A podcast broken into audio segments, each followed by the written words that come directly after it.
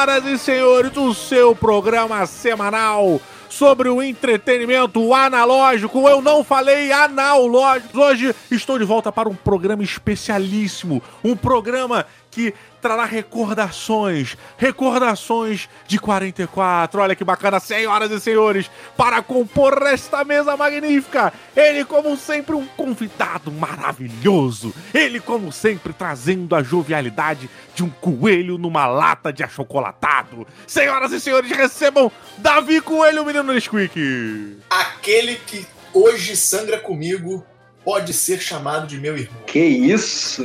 Olha lá, cara. Mas a, a, a, frase que remete, inclusive, a uma grande série, talvez top 2 do Silvio Coelho, que ah. é Band of Brothers. Band of Brothers é maravilhoso. E para falar de história, para falar de jogo de guerra finalmente, para falar desse momento do maior espetáculo da Terra, de acordo com os generais da época, senhor Eduardo Felipe, diretamente do Jogada Histórica. Fala aí, meus amigos, tudo bom? Olha, eu, você começa aqui, eu tenho que fazer um disclaimer, tá?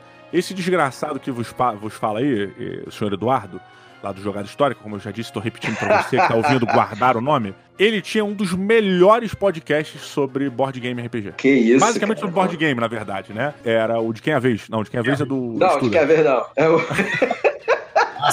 era o, era o Hoje Tem Jogo. Não era Hoje meu, era do jogo. Herbert. Não, mas você tava todo dia lá. Todo programa todo tu dia. participava. Todo programa, eu entrei, como, eu entrei como um convidado especial e fiquei todos, em todos. Eu só não participei do primeiro. Aqui estão as manchetes de todo mundo e as mais importantes notícias locais. O seu repórter Esso lhe é oferecido pela Esso Brasileiro de Petróleo e pelo seu revendedor Esso.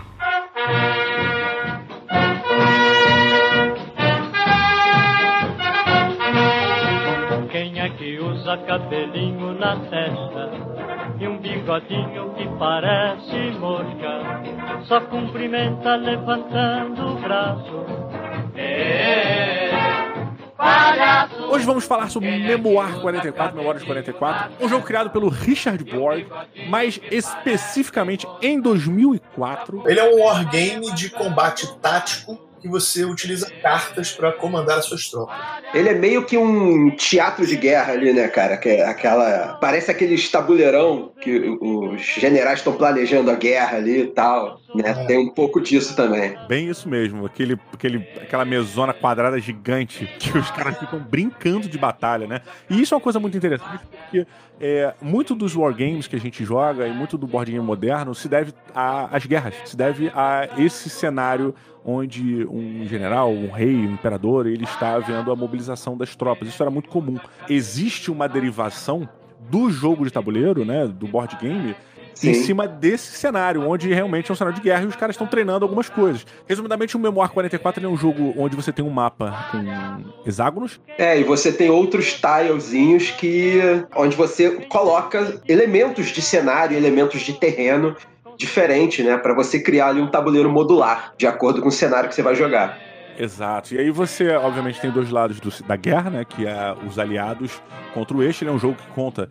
A temática dele é da Segunda Guerra Mundial. Então, basicamente, Isso. você pega desde um. Pelo menos no básico, né? Do momento da invasão dos aliados da, para recuperar a França ali no dia D. O jogo básico é, a, é, a, é o desembarque da Normandia. O, o Memoir 44 é um jogo da Days of Wonder e uma das coisas que eu acho incríveis nele é a simplicidade, porque ele é um jogo que você explica em dois minutos, não tem mistério. É, basicamente, tem um deck de cartas no meio da mesa, eu contra o coelho, por exemplo, eu sou o eixo, o coelho, o coelho é o aliado. É, eu compro eu, um número X de cartas, o coelho compra um número X de cartas. Toda rodada, quando terminar minha rodada, eu compro uma cartinha dali do mesmo deck que o Coelho vai comprar. No início, é, eu vou movimentar minhas tropas de acordo com as cartas que estão na minha mão e a batalha vai se dar sendo resolvida por dados e em cima das distâncias. Acabou. É isso. O jogo é isso, cara. O jogo é Basicamente. Só... é, basicamente.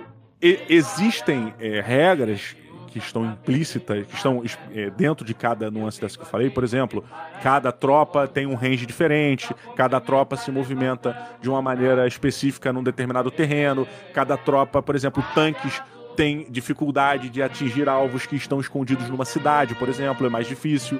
É, os territórios eles têm as suas benesses e as suas dificuldades. Você pode botar arame farpado, você pode criar saco de areia, você tem rios que bloqueiam. Então, assim, é um jogo mega simples que conta com um cenário que tem a sua variedade, que influenciam no movimento e no ataque, e aí você com isso você tem um, um, jogo mega estratégico, porque você tem que calcular a todo momento o que vale mais a pena.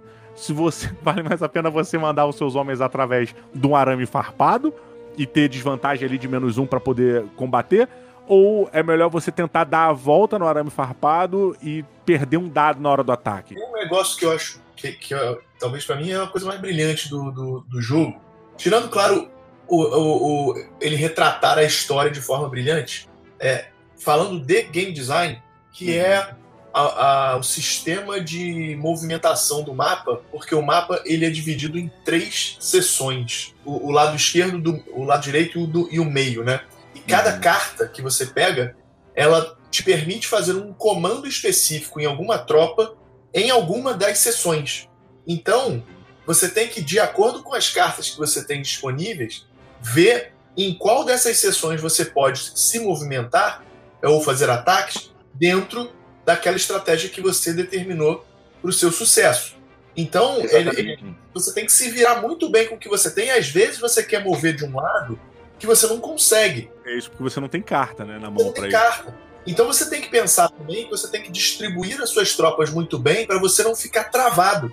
Se você joga todas as suas tropas do lado direito e você só tem carta do meio da esquerda, você não tem o que fazer. Eu tinha uma queixa do jogo sobre isso. Eu ficava, porra, eu tô com tropa pra caramba aqui do lado esquerdo e não tô vindo carta do lado esquerdo e tal.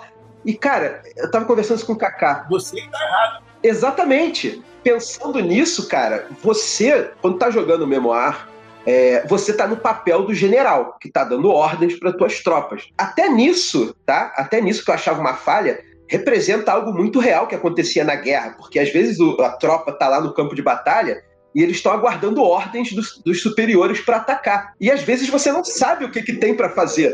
Você não sabe o que, que tem, você não sabe para onde atacar porque porra, tu não tem internet ali, tu não tem um satélite, porra. né? E até nisso, até, até nesse, nessa, nessa merda que fica de você não conseguir dar comando para aquele lado do tabuleiro, até nisso o jogo retrata um pouco de como foi a realidade de comandar uma guerra lá na década de 40. Imagina que o general ele pode dar uma ordem ruim para as tropas e as tropas ficarem encurraladas por causa decisão de comando ruim. Colocou isso na tua mão. Então, se as tuas tropas todas do lado direito, foi porque você deu uma ordem ruim e, e elas ficando é, travadas e encurraladas, né?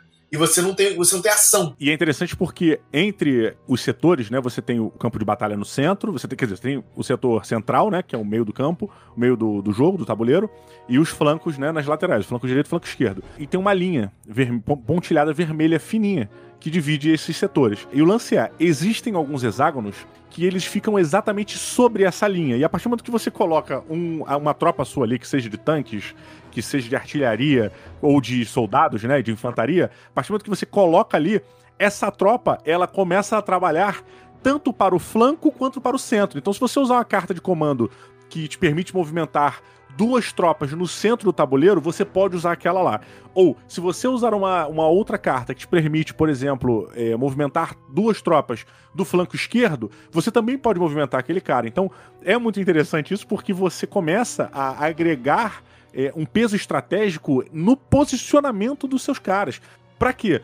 Por exemplo, eu uma coisa que eu faço muito, cara, se eu tenho artilharia em campo, eu tento colocar artilharia automaticamente sobre essas linhas. Se eu tenho duas, então é um na linha da esquerda e uma na linha da direita. Porque aí a qualquer movimento de carta, a qualquer movimento de tropa que eu fizer, eu posso acionar minha artilharia para tirar em quase qualquer pessoa do tabuleiro, tá ligado? É, depois ele acaba utilizando esse sistema no Command and Colors, né? Ele tem mais dois jogos do Command and Color que ele usa esse mesmo sisteminha de, de ações por cartas setorizados. Né? Eu, eu, acho que o nome desse sisteminha que é o Command and Colors. É, é porque os Command and Colors vieram depois, né? Mas eu acho que ele acabou nomeando o, o sistema disso, já de que... Command and Colors, é. é. Hoje em dia é conhecido como, o sistema é conhecido como Command and Color, que é o comando por cor, né? E, o, e, e assim, uma coisa que eu acho brilhante também na, na forma dele criar o equilíbrio do jogo é que, se a gente está falando da guerra, dependendo do momento da guerra, alguma tropa estava mais forte, dependendo de onde ela estava estabelecida. Então, se você for lá para 1945, os aliados vão estar muito mais fortes. No início da guerra, talvez não, até porque eles estavam desembarcando ainda, né? Lá na, na, na, Norma, na Normandia. Então, existe um desequilíbrio tático é, entre, a, entre os exércitos. Para suprir esse desequilíbrio que existe e está retratado no jogo, ele fala que, primeiro, um jogo, é um jogo, é um jogo para duas pessoas, né? Que tem variantes, uhum. mas ele é essencialmente para duas pessoas. É, primeiro, um jogador joga de aliado e o outro de eixo, e depois vocês trocam. Então, é. então cada jogador vai ter que pontuar com um lado e depois com o outro. E aí vence quem tem um somatório maior de pontos é, é, jogando com os dois exércitos. Então isso faz com que você tenha que se virar tendo uma vantagem e uma desvantagem no, naquele mapa. Se tem uma coisa que eu acho que potencializa o game design do jogo é o elemento histórico que é colocado ali, né? Que é o lore que esse que o game design tá, tá movimentando. E basicamente eles pegam, para cada cenário que você vai jogar, eles te dão o elemento histórico. O que, que realmente aconteceu, de que maneira foi, o que, que tinha que ser feito ali, de que maneira aquela batalha foi travada, parará, parará, parará. Eles te dão o cenário da época e o cenário daquela batalha, e aí você começa a jogar. Então a sua imersão, quando você começa o jogo, ela já fica. Você fica num hype, porque você tem a, a noção do que você está fazendo, do que você tem que fazer, da importância que essa batalha teve, teve porque você sabe o que, que, o que, que foi. Principalmente a gente que curte é, muito a Segunda Guerra Mundial, ainda mais nerd, né? A gente tem aí diversos jogos e filmes que vão nos alimentar mais ainda com informações sobre isso. Você, no Memoir 44, tem cenários que vão de 30, 35, 35, acho, até 45, cara. Tem, tem jogo, mas tem cenário pra cacete. No básico, você tem algumas coisas, tá? Mas a comunidade de Memoir 44, ela se retroalimenta com uma qualidade inacreditável, cara. É, é, é uma comunidade que os eventos de Memoir 44 que eu acompanho em Londres e nos Estados Unidos são coisas que eu fico com tesão, cara. eu vi um jogo uma vez na internet, tem aí, eu vou ver se eu consigo achar o link de novo. Os caras com oito, oito módulos para jogar uma Rabbit. Eram oito pessoas, oito Caraca. mapas. Era fantástico, cara fantástico, era gente pra caralho movimentando o Rabbit. Esse é maneiro, porque é o cenário, é o, é o módulo, é um 44 que é o, a Operação Overlord, né? Que é juntar vários tabuleirões e fazer o praião, né? O... Sim, né? Mas eu achei que tivesse uma expansão chamada Overlord. É, um, é uma modalidade de jogo. É uma modalidade de jogo. Ah, e Overlord é o nome dessa missão aí, que é o da invasão do dia D, né? É a Operação Overlord. Operação, é a operação. O, a, a, o desembarque da Normandia é a Operação Netuno, né? Mas o, o todo, né? A, todo o planejamento para invadir a Normandia foi conhecido como Operação Overlord. No setup de, um, de uma missão em que você usa paraquedistas. Porra, isso é maneiro pra cacete. é o Samer Eglise, é o Samer Eglise. É, as, os paraquedistas eles entram em jogo pelo ar mesmo. Então você tem que pegar as suas miniaturas. Ele fala colocar sua mão a X de distância do tabuleiro, na, na região mais ou menos do tal, e largar as tropas. Então, onde elas caírem, é onde elas vão começar, cara. É como se fosse o cara despencando do avião mesmo. Ele não sabe, não faz a menor ideia, porque é aquele paraquedas lá que não é um um parapente, né? O que o cara vai Não guiando. era controlável, né? Não era. Não, e Coelho, isso é tão preciso historicamente, porque se teve uma coisa que foi mega conturbada, foi realmente a, a entrega dos paraquedistas é, na véspera do dia D para poder cortar as linhas de comunicação com a praia, né? Cara, o tempo não estava estava de boa, eles foram recebidos por uma chuva de bala que eles não esperavam e simplesmente foi uma confusão na hora. A gente vê isso no, no Band of Brothers, a gente vê isso até um pouquinho no Resgate do Ryan, quando tem aquela cena que você encontra que o Tom Hanks encontra o Paul Giamatti, né, é, defendendo uma cidade lá e era um paraquedista que tinha torcido a perna fora, é, tinha torcido a perna na queda dos paraquedas e eles comentam nas conversas que tá tudo misturado ali, tem gente de tudo que é tipo de tropa, tudo que é tipo de pilotão, porque na queda foi uma loucura, as pessoas eram para cair numa área, elas caíam quilômetros longe do que elas deveriam ter caído, e então foi uma, uma bizarrice isso é um game design de excelência. E para mim entra um termo que eu acho fabuloso dentro do game design, que é o meaningful play. Né, que é quando você Sim. tem um jogo e você tem uma, uma, não é relevância, mas um significado, um porquê daquilo estar acontecendo. É, relevância é uma boa palavra também, mas faz sentido o, o que está acontecendo no jogo com o que aconteceu na história. Isso te agrega uma cultura, te agrega um peso. Porque foi assim. Então é o memoir, na sua simplicidade, novamente, aí sendo, cara, preciso.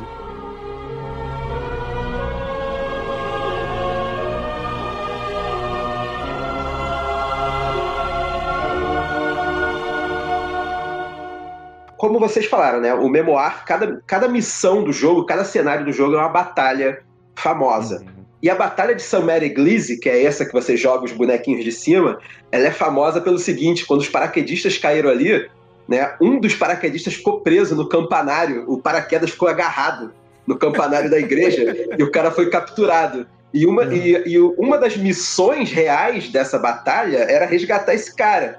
Né? Tanto que hoje, hoje em dia, nessa igreja que ainda existe lá, eles botam em homenagem lá, tem um boneco preso, do, tá ligado? Na, na Pô, no campanário da igreja. Então, Pô, não sabia assim, que tem, não, cara. É. Assim, é. achei meio grotesco, mas se tratando da França.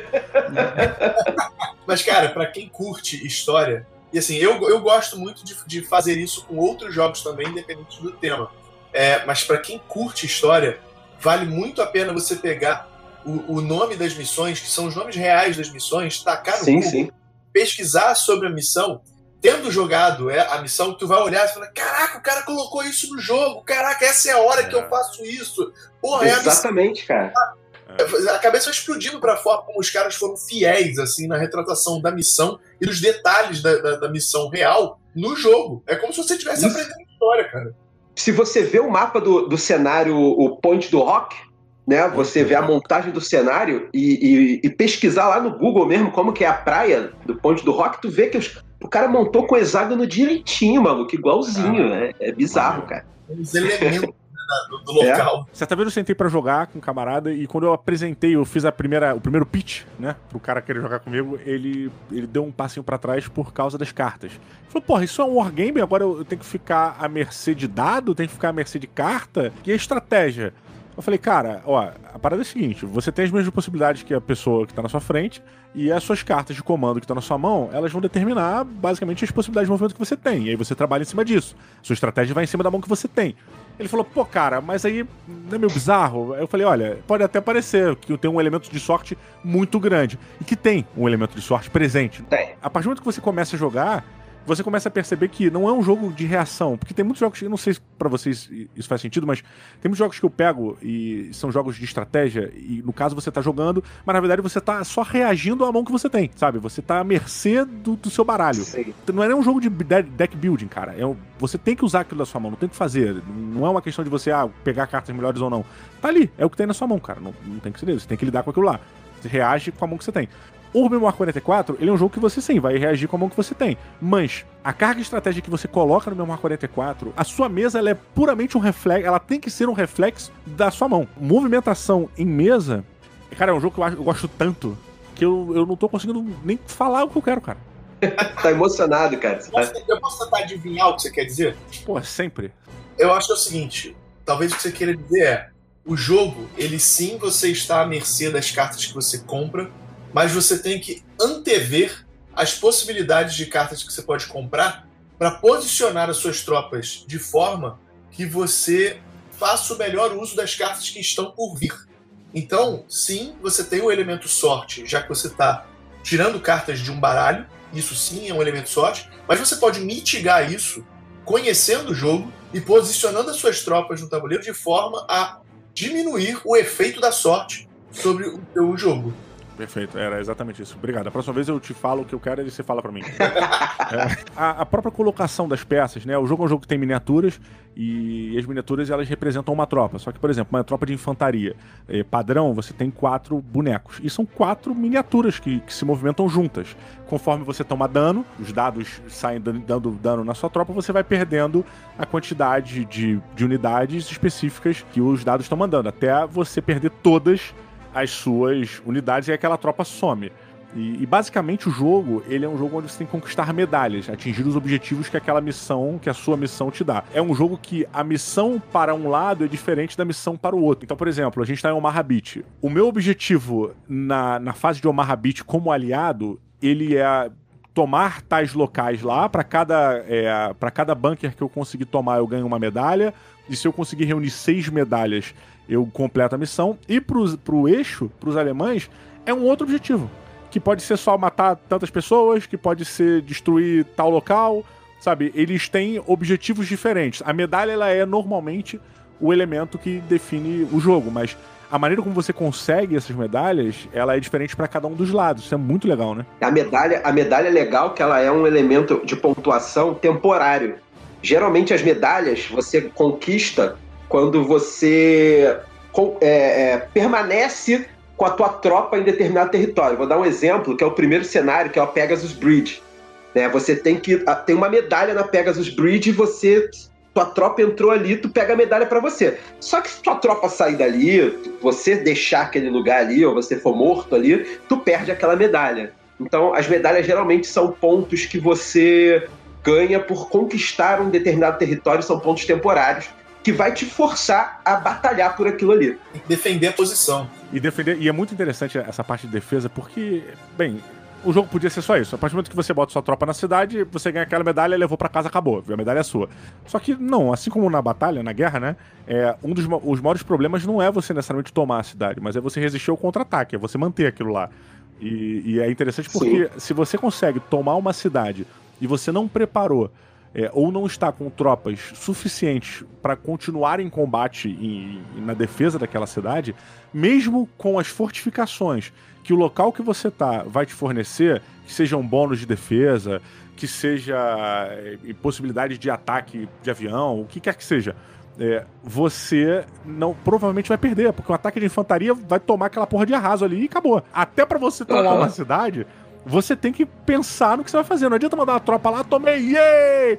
Daí vem o outro time e é, te mata ali e ganha uma medalhinha pra matar a tropa. Grande merda. É um pensamento estratégico de, é, de, estratégico, né? De longo prazo. Uhum. Né? E ele não é só. E ele não tem só Sim. o elemento de combate ali, né? Você tem, fora a questão das batalhas, né? De uma unidade é, entrando em choque com outra, desde infantaria. Você tem lá, basicamente, resumidamente, você tem infantaria, você tem os blindados e você tem artilharia.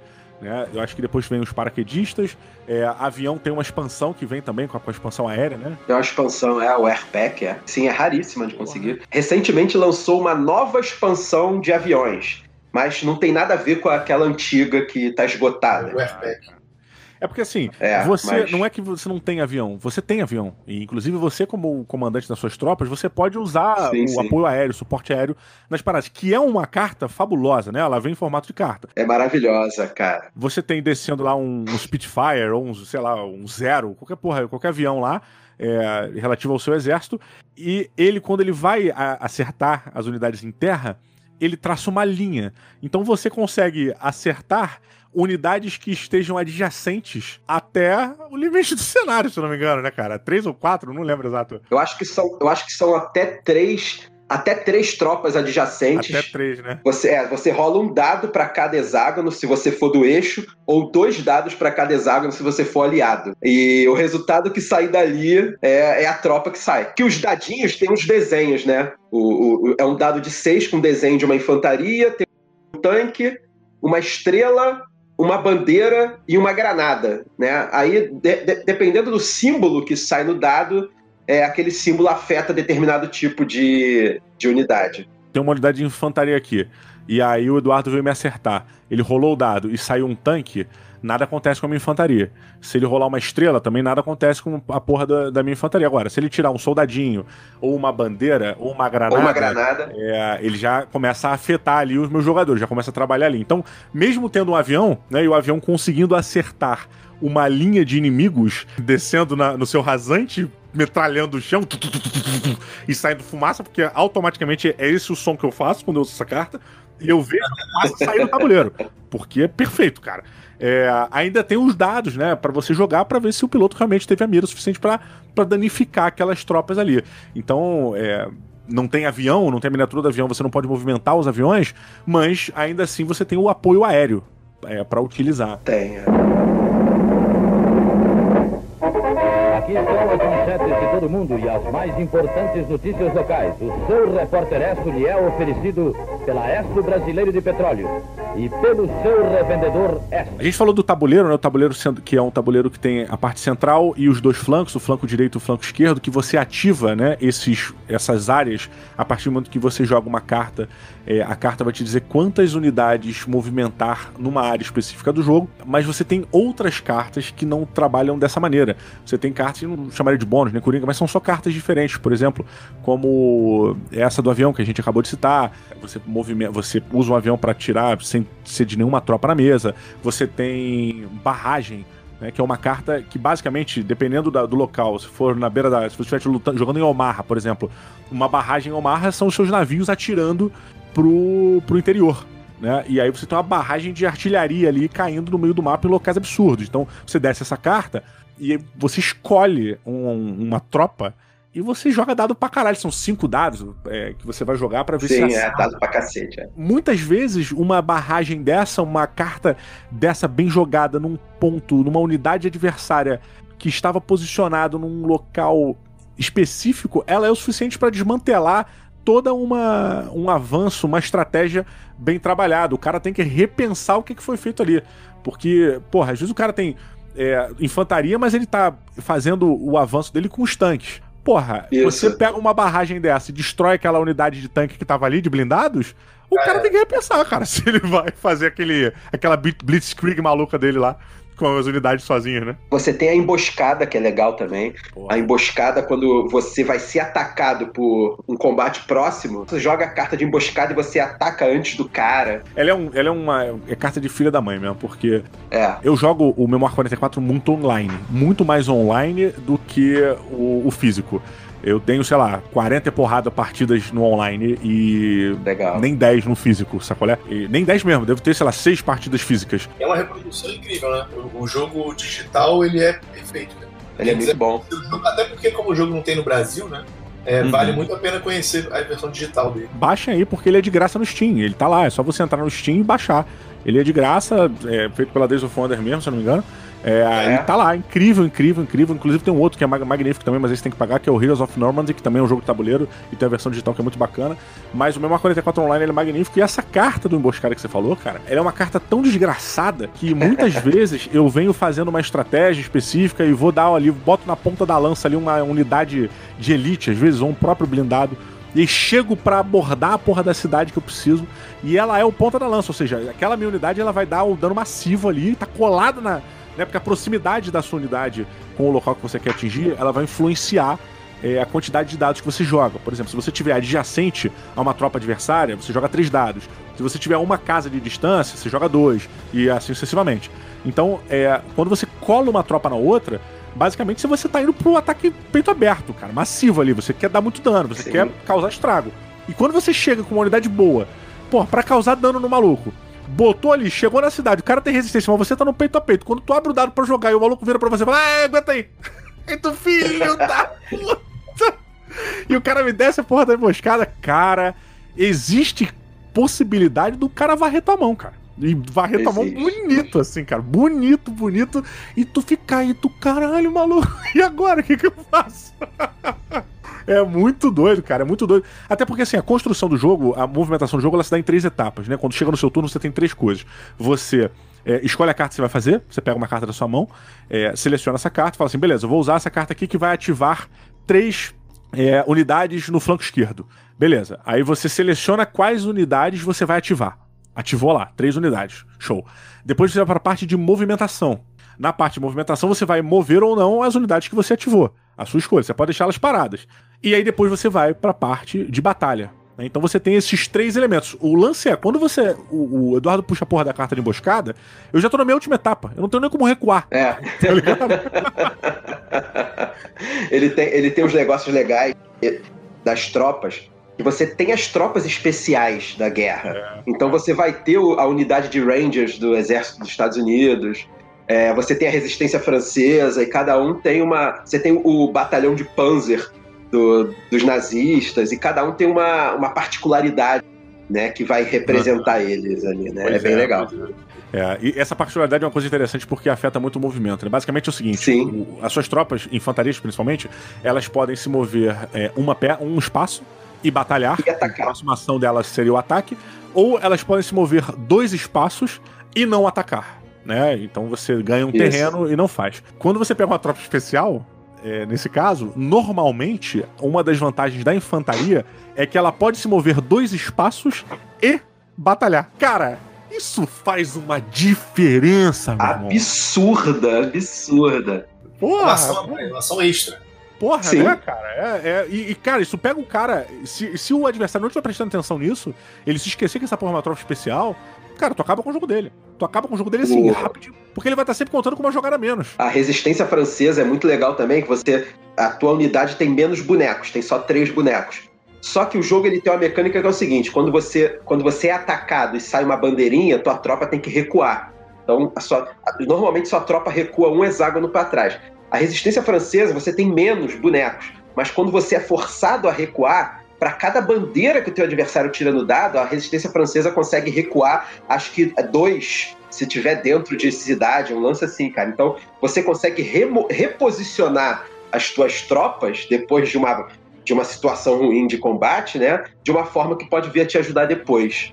Mas, ó, Eduardo, isso é uma coisa boa e isso é uma coisa ruim também. Porque Sim, existe uma claro, regra no jogo que a partir do momento que você chega no limiar do mapa, Tu não consegue recuar mais. é, impossibilidade de recuar, você começa a perder unidade, né? É. É tipo, o cara fica encurralado ali no cantinho e tem que Nem, nem na recuar. borda, nem na borda do mapa. Se você estiver no meio do mapa tiver que recuar e não tiver pra onde recuar, porque já Verdade. tem tropas tuas atrás, tu também perde, né? Eu, eu imagino um cenário trazendo pra, pra parada real de desbandada total. Não é nem recuo, cara. Se torna uma desbandada. A galera saiu correndo, Sim, sim. loucura. Ele to- o, cara toma, o cara toma ataque de oportunidade. É, é, é tipo isso, cara. É foda, cara. Mas tem uma parada que não tem no jogo, né? Ataque de oportunidade. Você pode tranquilamente posicionar suas tropas, passar, né? Mover suas tropas adjacentes a adversários que eles não vão atacar. É uma coisa que tá. Não sei se é uma crítica, cara, porque eu pensei nisso agora. Nunca tinha parado de pensar nisso. Não tem, não tem, né? Eu tô pensando aqui, lembrando se tem alguma carta, não, né? Não, acho que não. Acho que não tem, não. É, não tem, e até eu acho que faz sentido não ter, porque eles têm uma das, das cartas também interessantes que tem no jogo, é a Firefight, que é a, Firefight. é, a Firefight é o seguinte, ela é uma carta que você ativa todas as unidades que estão adjacentes a unidades adversárias. Basicamente, elas são cartas que ativam quem já tá meio que engajado em combate, né? É, quem já tá na Isso. linha de frente ali. E é muito interessante porque ela, é essa é uma carta que tem que ser cirurgicamente usada para você poder não não perder o potencial total dela. Porque a partir do momento em que você. Ah, eu tenho duas tropas só que estão em contato ali, adjacentes mesmo. Mas se você prepara o seu exército, bota todo mundo lá naquele cenário de batalha preparado para engajar, faz um movimento massivo ali, bota todo mundo em combate e depois numa próxima rodada você me puxa uma firefight, você é capaz de ativar o seu tabuleiro inteiro, cara. Olha, aqui- olha o potencial Aham. dessa carta. Ela é muito foda, cara. Ela é muito foda. é- Eu nunca consegui fazer isso. Ela, na auto... ela é utópica, né? Porque eu geralmente perco a tropa antes de conseguir ativar ela, mas. Ele é um jogo que se você demole, tu vai perder ele muito rápido, cara. Muito, Muito rápido. E olha, eu vou te dizer, eu acho que uma das maiores causas das minhas derrotas são é a movimentação. A movimentação, ela é responsável por baixas inenarráveis minha, cara. Eu entro na linha de tiro ou eu saio do range do, do, do meu adversário e entro no range de outro cara com uma facilidade é, absurda, absurda, absurda. Tem uma. Voltando aí na questão das cartas, tem uma carta que é o Behind the Enemy Lines. Essa carta tá na mão, pra mim ela é. Cara, 30% do jogo ganho. Basicamente, o que essa carta faz? Você pega uma unidade sua, ele pode se movimentar três hexágonos é, em qualquer direção que ele quiser, ele batalha e depois ele se movimenta mais três hexágonos. É muito Basica- bom. É muito Porra, bom. né? É muito bom. Ele é um desgraçado, cara. Ele é um, só um desgraçado que cheirou alguma coisa e ficou alucinado e saiu correndo e tem uma mira boa ou não, mas faz um barulho e volta. Até o desenho da carta, até o desenho da carta é um cara sozinho dentro do. Sim, cara, é bem É o maneiro. Rambo, cara. É a carta do É, Rambo. o- é pô. tipo o Rambo, é. É. O, tu falou, tu falou do, do- da movimentação, né? Eu tô jogando uma campanha com o Kaká, é, lá do E aí tem jogo, que a campanha é o seguinte, né? Teve um cara um doido lá do, do, Facebook, e o cara fez a campanha da FEB, da, da Força Expedicionária Brasileira, da, da, da campanha do Brasil na, na Itália. O cara pegou mapas, que hoje na internet tu tem mapas do, dos ataques lá da época, e o cara pegou e fez, fez um cenário, acho que com oito missões, uma coisa assim com a tomada, até a tomada de Monte Castelo, né? Ah, Cara, é, combina lá, né? É, acho que, acho que a última é lá, se eu não me engano. Né? Então você tem lá as tropas brasileiras da FEB contra o, grupos fascistas da Itália e exército né? Uhum. E a primeira, a primeira missão, na primeira missão, o eixo se recuou, né, pro, pros Alpes, né? Então você tem, você tem que usar até uma expansão para jogar isso, né? Que é o Terrain Pack, que ele vem com uns tiles de montanha, assim, né? Uhum. Pra representar as montanhas mais altas. É. Exatamente. Cara, ali você tem uma desvantagem muito alta para se movimentar, mas você tem uma vantagem para atacar, entendeu? Porque você tá muito no alto.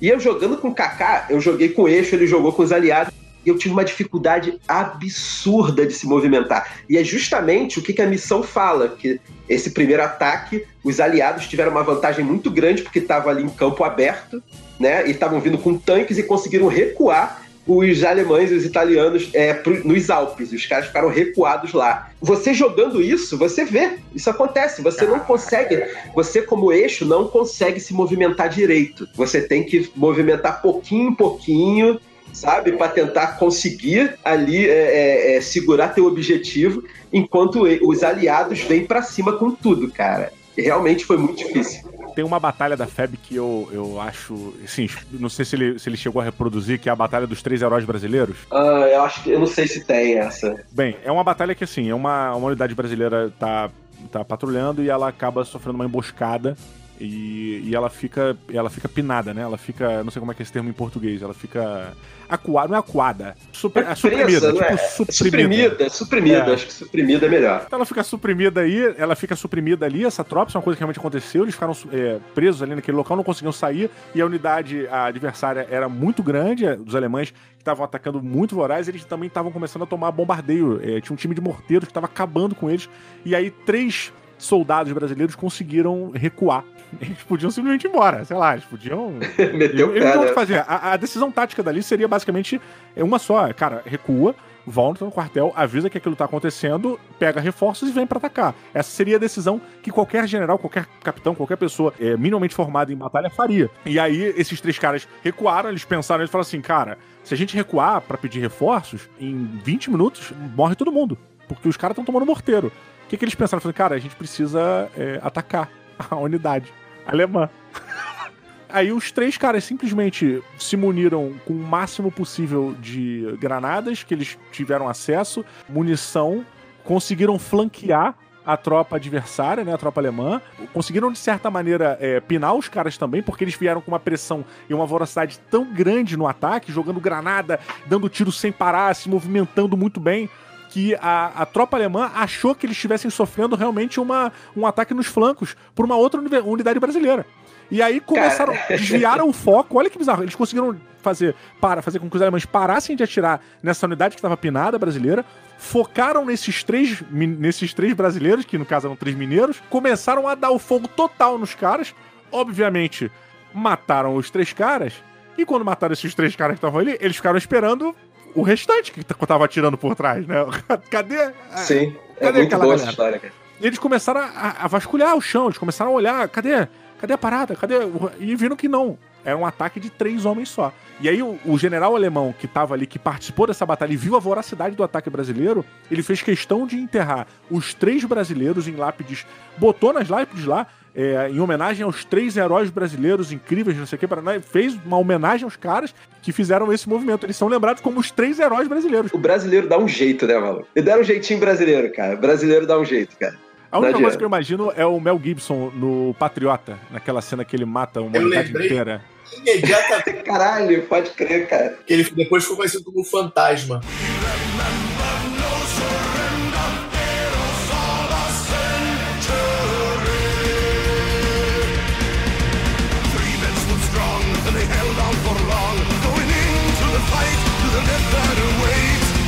É um jogo tão importante, acho para todos nós que estamos aqui, no próprio canal do Cico Coelho no YouTube, ele tem desde a coisa mais básica, ensinando você a jogar É, o beabá do Memoir 44 de uma maneira magnífica, como eu já pelei a porra do saco do Coelho aqui no programa. É, o Coelho, para mim, ele tem um dos melhores, uma das melhores didáticas na hora de explicar é, um board game. É, ele tem também uma, uma partida sendo jogada. Isso não, nem é no Cinco Coelho, é no Bafo do Dragão ou é no Cinco Coelho? Exatamente, eu ia fazer essa correção aí. O Memoir foi no Bafo do Dragão. Tem a regra e o gameplay lá com o Luiz. A gente fez pro, quando, quando deu algum ano aí, acho que do, do desembarque. Se, se bobear, foi, acho que foi em 2014. Isso. Que é, foi 2014 é 70 anos, né? Então, deve ter 70 sido. anos, né? Aí a gente fez o especial. É, e o, o, o Eduardo ele tem também uma série, cara, magnífica, dele comentando partidas dele falando sobre a experiência. E ele tem também um podcast falando sobre o Memória 44, que eu não ouvi, mas é muito bacana. O, pri- o primeiro. o primeiro episódio, porque é do, eu voltei, eu tô fazendo agora os podcasts do Jogar. E o primeiro episódio foi sobre o arco. Que o dia que eu lancei ele foi no dia 6 de junho. Né? Que foi 6 de junho foi o dia do desembarque na Normandia. Então foi. eu- eu- eu- inclusive, eu publiquei ele exatamente no fuso horário brasileiro para ser seis e meia da manhã na Normandia. Ah, que legal, horário. Isso não tem, ref, Que né? Não tem nada a ver, mas. Né? É aquela parada que você fica, acha maneira pra caralho e ninguém se importa. né? Ninguém Mas se é importa, maneiro ainda assim. Exatamente, ninguém sabe. Só eu sei agora. E quem ouviu o programa agora vai saber. Mas isso, isso acho que agrega um valor do caralho, cara. É igual a publicação do Coelho né, na data comemorativa. A gente falando agora também super tem a ver com a data, o dia 21. A gente tá gravando no dia 21 do 8 e tá indo pro ar é, no dia 27, provavelmente, que é uma data também super importante aí pra Segunda Guerra Mundial, porque provavelmente gente morreu nessa data aí na Segunda Guerra Mundial. É, sacanagem.